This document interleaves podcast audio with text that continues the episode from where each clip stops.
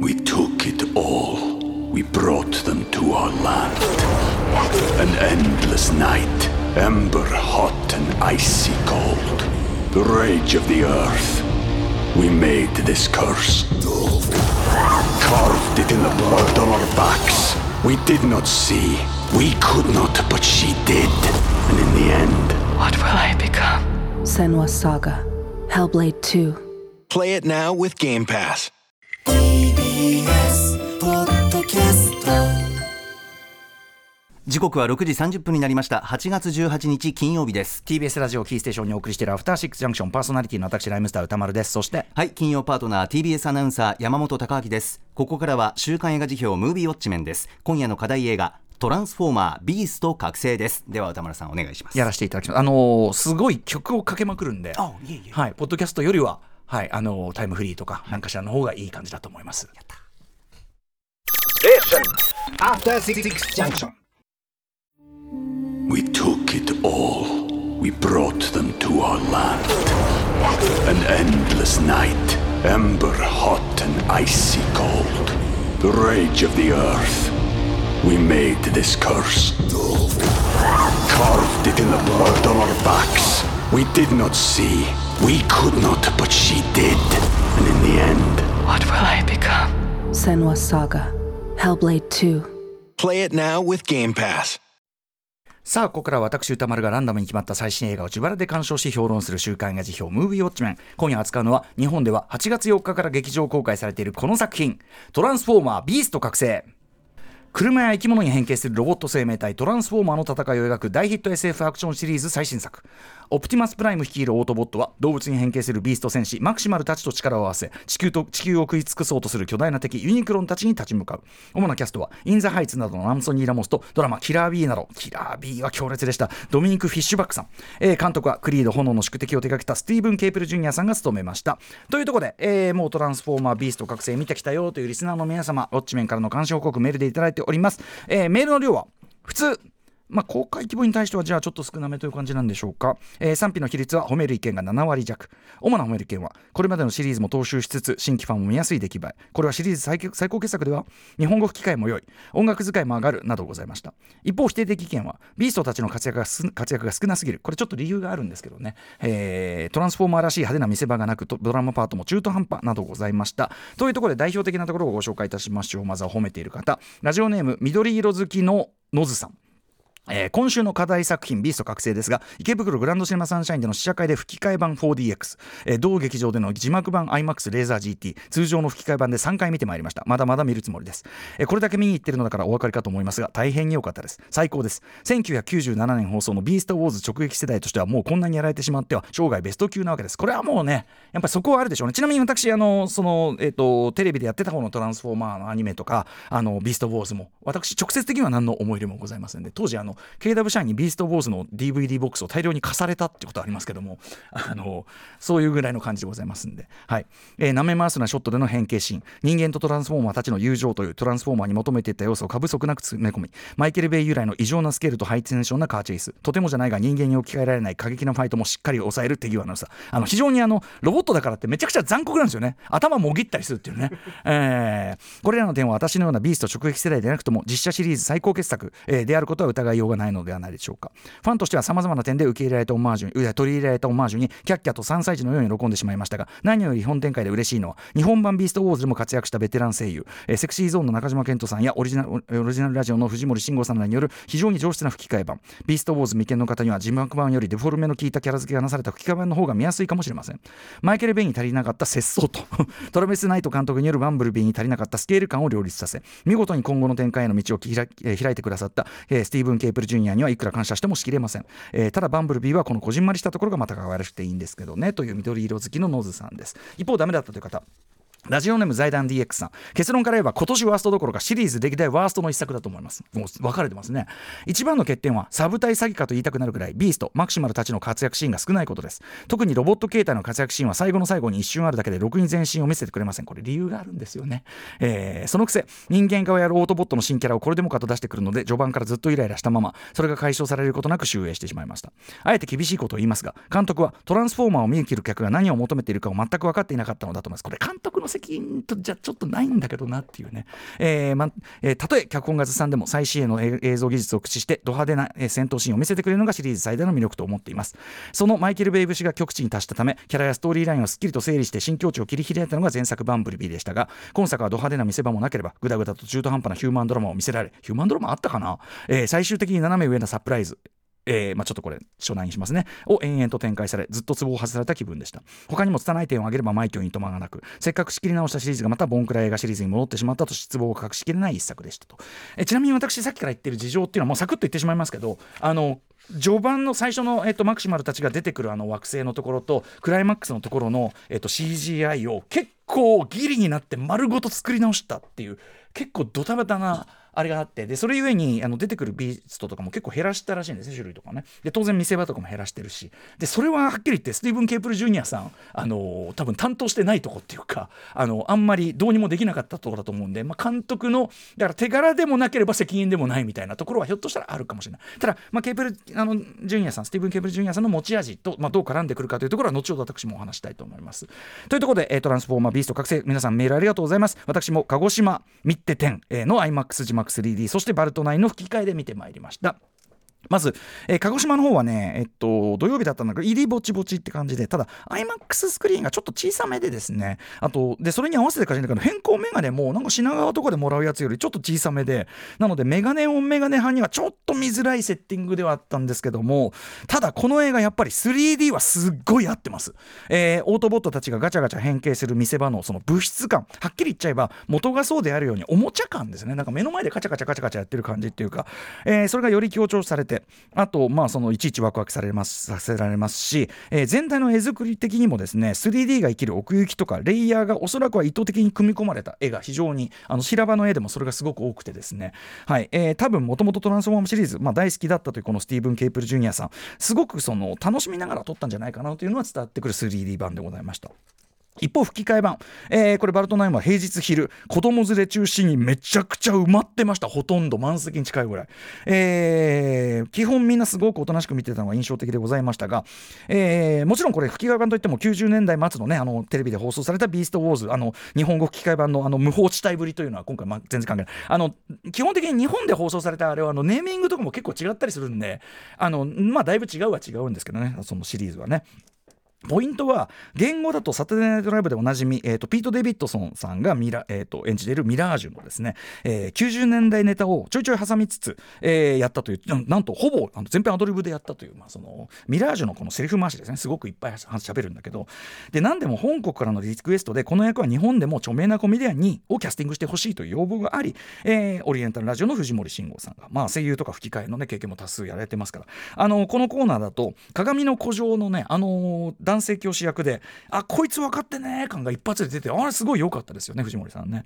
で今回のミラージュもちろん、あの今風のチャラい感じという意味では、まあ、藤森さん普通にハマってると思いますよくやられてると思います。ただですね元のピート・デビッドソンのちょっとやっぱりティピート・デビッドソンあのヒップホップコントとかもよくやるんであのちょっとやっぱりラッパーっぽいダミ声感とかリズム感とか含めて考えると本当はこんなこと言ってもしょうがないんだけど木村昴さんが一番合ってた間違いなく、えーもちろん藤森さんはね藤森さんで全然全然いいんですけど本当は木木村昴さんが一番良かったかなと。というのも後ほど言いますが、えーまあ、先ほどメールでもちょっとあり書いてありましたけども今回の「トランスフォーマー」90年代ニューヨークの、えーラップヒップホップ要素が非常に多い強めなので。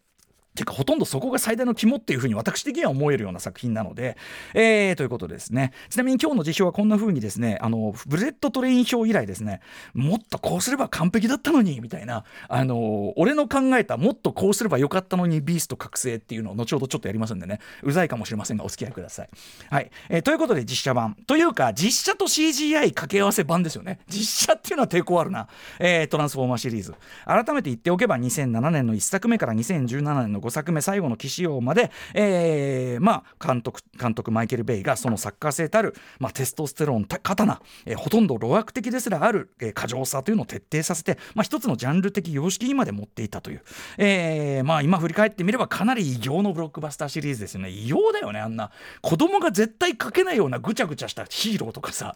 ぐちゃぐちゃなのよもう。みたいなね、えー僕のこの映画辞表の中では2011年8月6日に3作目の「ダークサイド・ムーン」そして2014年8月16日に4作目「ロストエイジ」を取り上げております、えーこの頃はまだ公式書き起こしなかったんで、まあ、ネットに転がってるやつでも聞いてください。でですねそれが2018年のバンブルビーからですねちょっとシフトチェンジして、まあ、要はマイケル・ベイではない監督クリエイターたちにシリーズのバトンが渡され。しかも、えーそのバンブルビーは1作目の20年前1987年に再設定された前日短というか私個人的には実質リブートだろうというふうに思ってますけどというのは、えー今回のビースト覚醒もまさにそうなんだけど前のシリーズと厳密にすり合わせてみるとですねえ？ってことは前に言ってたあれって何だったの？とかえってことはなんであの人はあの時ああいう言い方をしたの？とかですね。いろいろ辻褄が合わないところが結構出てきてですね。これザ・リバーでのですねプロデューサーロレンツォ・ディボナボナベンツェラさんの、えーインタビューによればですね自分的には矛盾しているととは感じないみたいなことをおっしゃりつつも、えー何本も映画を作っていれば時に少し食い違いがで起こることもありますよ。ね、正直なこともおっしゃってて、はい、なのでやはりですね私個人的には前作「バンブルビー」から実質的にやんわり、えーリブートみたいな感じで見るのが一番すっきりしてるかなと思います、はい。えーでとにかくその2018年の「バンブルビー」えーこのコーナーではガチャが結局当たらなかったんですけどこれね、これ私の、私の、私の表ですけど、さすが久保、えー日本の弦の秘密、秘密。こちら2017年11月25日にやりました、のトラビス・ナイト監督、そしてハーレー・クイーンの華麗なる覚醒、こちらは2020年6月17日かな、そしてザ・フラッシュ、2023年6月30日の脚本クリストファー・ホドソンさん。といった感じ、さすがこの2人がやってるだけあって、バンブルビーに関して言えばはっきり言って、あらゆる意味で僕はめちゃくちゃよくできた傑作だと思ってます。あのはっきり言ってシリーズの他の作品とちょっと比べ、まあ、あのい予算の方向が違うんで比べるのは野暮なんだけど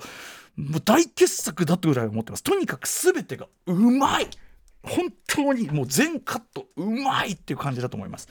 で、えー本当はそのバンブルビーの続編を作るという予定だったんだけども、まあ、トラビス・ナイトさんはですね、まあ、ストップモーションアニメーション目下の最大手にしの、えー、とライカ、まあ、もともともとそこの CEO ですからね、えートラビス・ナイトさんは、まあ、俺ちょっといい加減ライカ戻んなきゃみたいなね、えー感じになって。でそうこうするうちにコロナ禍が始まっちゃったりしてですね。で結局、えー新たなトランスフォーマー3部作だかの、まあ、1作目というねこういうなっているこの企画の監督として白羽の矢が立ったのはクリード炎の宿敵クリード2ですね、えーこのコーナーでは2019年1月18日にあったあの作品で見事ライアン・クーグラの後を引き継いだスティーブン・ケープル・ジュニアさんだったと。で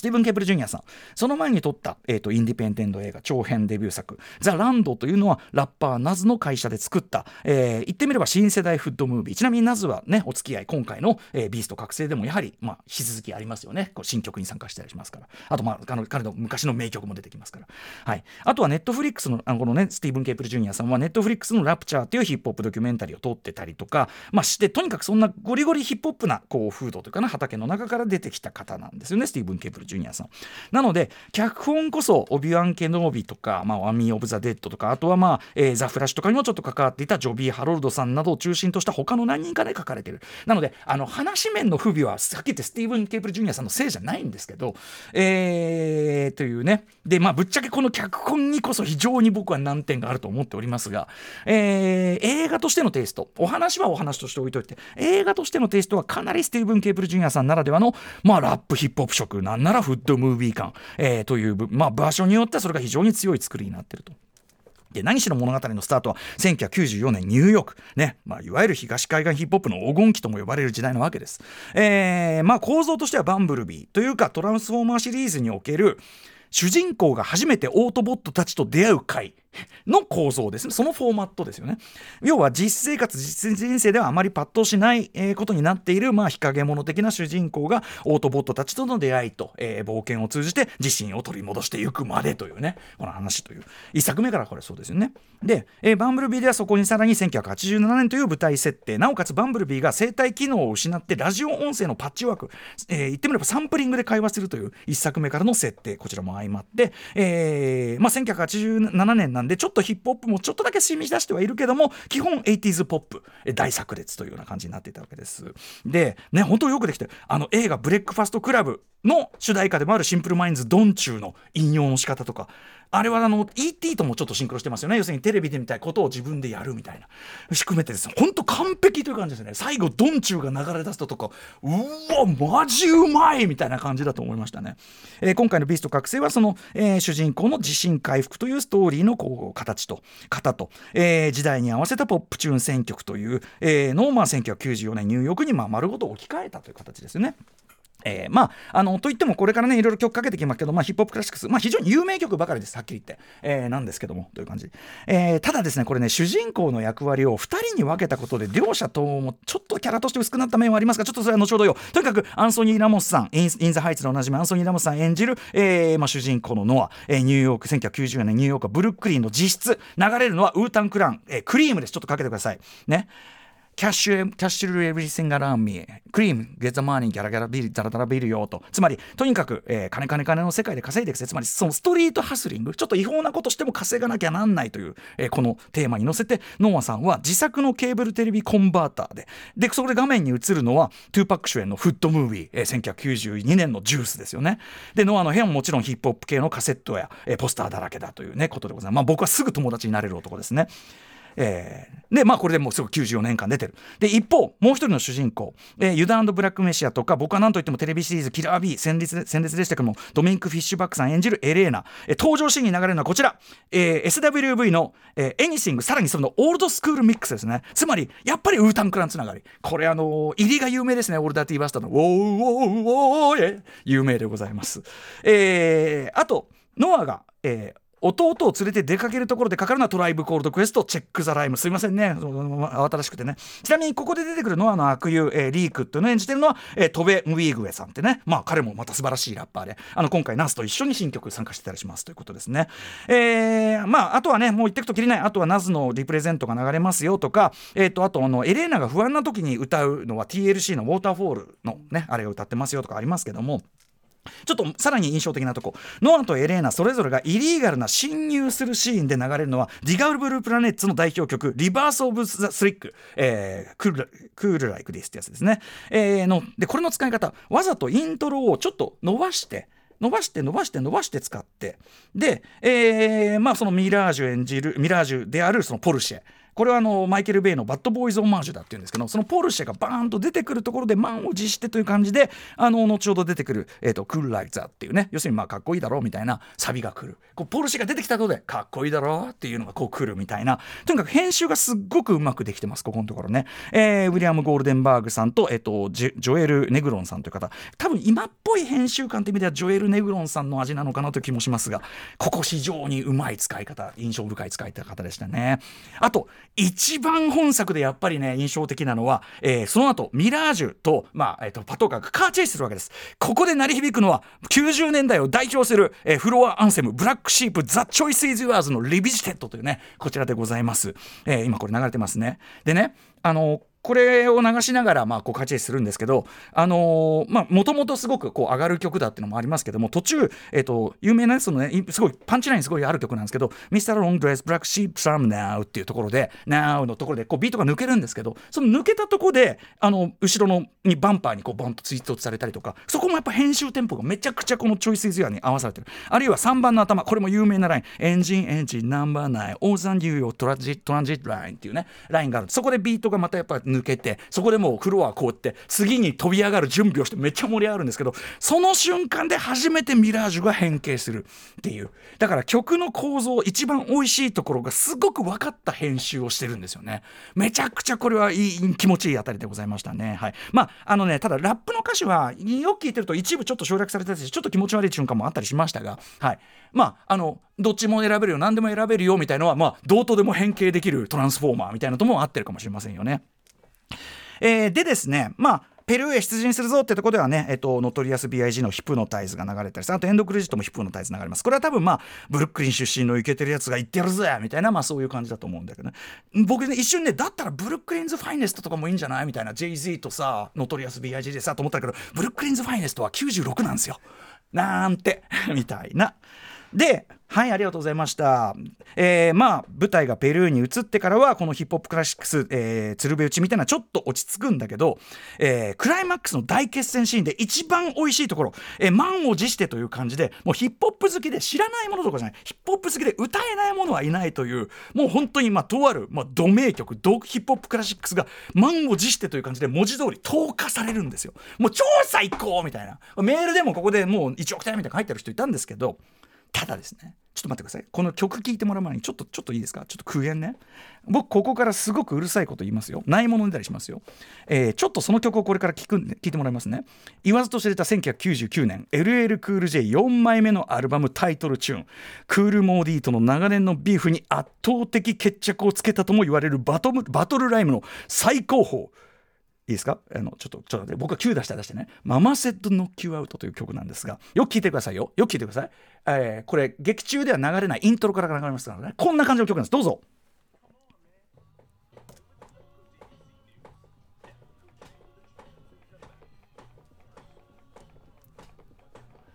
Don't call me come back ね？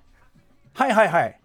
あのね実際の映画だとこうやって飛行機がブーン飛んできてで飛行機のハッチが開いてでバンブルビーがいて蘇ったバンブルビーがいてで「Don't call me come back」からドーンって入るんですよ。まあそれも上がるんだけど俺そのあママセのキュート使うんだったらなんでさっきの「あーあーあー」のイントロを2枚使い風にさっきのリバース・オブ・スリックと同じでイントロを伸ばして飛行機が飛んでくるところから「あーあー」が流れ出して流れ出してで普通もう元よりも引っ張って2枚使い5キュッピューあー5キュッピューあーぐらいやってでハッチが開ききったとこで「ドンコーメカーバック」だったらもう立ち上がりですよね。そしたら500億点だったのにさこれねヒップホップの現場あのクラブ遊びに行ってる人だったら絶対思いつくことなのよ。スティーブン・ケイプル・ジュニアさんちょっと若いんじゃないか君。ああということでですね。まああのね現状でも1億点ぐらいは出てるんですけど本当は500億点出てるという場面でございましてうるさくてすいませんね本当にね。えーあのスティーブン・ケイプル・ジュニアさんクリリート2の時もちょっとその嫌いやったけどためとか懸念がちょっと薄いっていうか特にクライマックスの決戦。あのマキシマルたちビーストたちがえっ、とマキシマイズっつってね変身するところはもっとこうなんていうかな貯めてもっと間を取って見栄を切るっていうべきところだと思うんですよね。えーだと思います。まあそれ以前にちょっと脚本の問題として本作ですね非常に、えーきめ細やかなキャラクター描写が、えー素晴らしかったバンブルビーとは対照的にさっき言ったように主人公の役割を2人分に分けたためにですねどちらも薄いというか行動の動機みたいなものがしっかり描かれきってない、えーノアはなぜあそこまでヒロイックな行動を取るのか、えー弟のためって言ってるけどいや病気の弟を放って帰らないかもしれない戦いに向くなんて言ってってそれ最初から言ってるじゃないですか途中からそういう使命感に目覚めるならいいけど最初から俺行ってくるわっていや無責任でしょそれ。で一方エレーナの方には考古学者としての動機はあるはずなんです。えで実際いろんなことを解決していくのは実際彼女の方な彼女の方がヒーローなんだけど途中から彼女に関する話っていうのはあんまり掘り下げられなくなってなんかおまけみたいなキャラクターにどんどんどんどんなってっちゃって本当にもったいないと思いますね。あとあのブルックリンのピザやトニーズの話をするんだったらだったらあそこで2人が再会するとかみたいななんかそういうので生かさないとっていう気がするんですよねちょっともったいなかった。マイケル・ベンの大混乱クライマックスに比べて、えー何が争点なのかが比較的分かりやすい構造のクライマックスならまあいいとして、えーまあその宇宙に何かを発信して呼び寄せようとする敵を阻止しようとってこれ毎回やってないっていう感じだし、えー解除パスワード装置あんなとこにむき出しであってしかも壊してもあんまり関係ないんだったらじゃあなんでそんな装置をそこにむき出して作ったみたいな。よくわかんねえなみたいなあるんですけどね。えーまあでもとにかくさっき言ったようにオープニングとクライマックスの CGI 結構丸ごとギリでって作り直したりしたみたいなんで、えーなんだと思います。なので例えばオートボットの変形の体積感がですねちょっと今回アバウトすぎねえかとかねそういうのもあったりしますね、えーという感じだと思います。まあそれにしてはよくやった方かもしれません。あもちろんミラージュとのあの形でのコラボ、えー非常に少年心をくすぐる展開でまあ燃え上がるは上がりました。あとペルークスコロケ、うん、非常に新鮮でもありました。ただあそこを出すんだったらああいうふうに人間の絡み出すんだったらだっら古代文明の何かを受け継いだ現地の戦士も絡むべきとかね。いろんなことを思ってしまいましたけどね。あと敵チームの変形者が激突オマージュだったりとかそういうのはなかなかいいなと思ったりしましたが。ということで私個人はヒップホップ要素でだいぶプラスされたところ特にやはり、えー前半のニューヨーク編90年代フットムービーもしくはバッドボーイズ風のところプラスジュラシック・パークみたいなところは、えーで十分楽しみはしました。ただし前日ママセットの Q アートは僕が言う通りイントロが、えー先に流れ出して、え2枚使いで伸ばしてるっていうのを想像しながら見ればかなりいい感じじゃないでしょうか？ぜひぜひ劇場で落ちてください。あちなみにビースト覚醒。でもやっぱりヒップホップ50周年タイミングでのこの作りって考えるとやっぱり最高のタイミングかもしれないね、ヒップホップ50周年のこの夏見るには最高の一作じゃないでしょうか。ということで来週8月25日に放出する作品、えー9作品を候補いきます、えーくまず最初はこちら。クライムズ・オブ・ザ・フューチャー。次はこちら、えーサンドランド。次。狼の家次。バービー。次。リボバリー。次。マイ・エレメント。次。クレヨンしんちゃん。次。き君と次、えー、もう満杯さんからいただいた、えー、J ホラー最新作みんなの歌がおすすめです。ということで、えー、結構怖いよというメールをいただいております。ありがとうございます、ということでレッツガチャタイム、はい。えーしかもねえー、ちょっと人ウクライナ人道支援のためもう一回回しというのを引き続きやっております、えー、6が出た。6はマイエレメント。マイエレメント。マイエレメントさようなら。ね、うん、しょうがない。もう失礼いたしましたね。エレメントはもう大事。エレメントは大事。あと18秒。うん、ヒップホップ三大エレメント、えー、5です。55 5リボルバーリリーきた。あーいやいいんじゃない？でも雪貞さんね。でもアクション対策珍しいから行ってみよう、リボルバーリリーやってみます。ということで時間が来てしまいました、えー、皆さん映画に対するないものねだりはそれほどほどほどにしましょうね。ムービーウォッチメンでした。After Six Junction.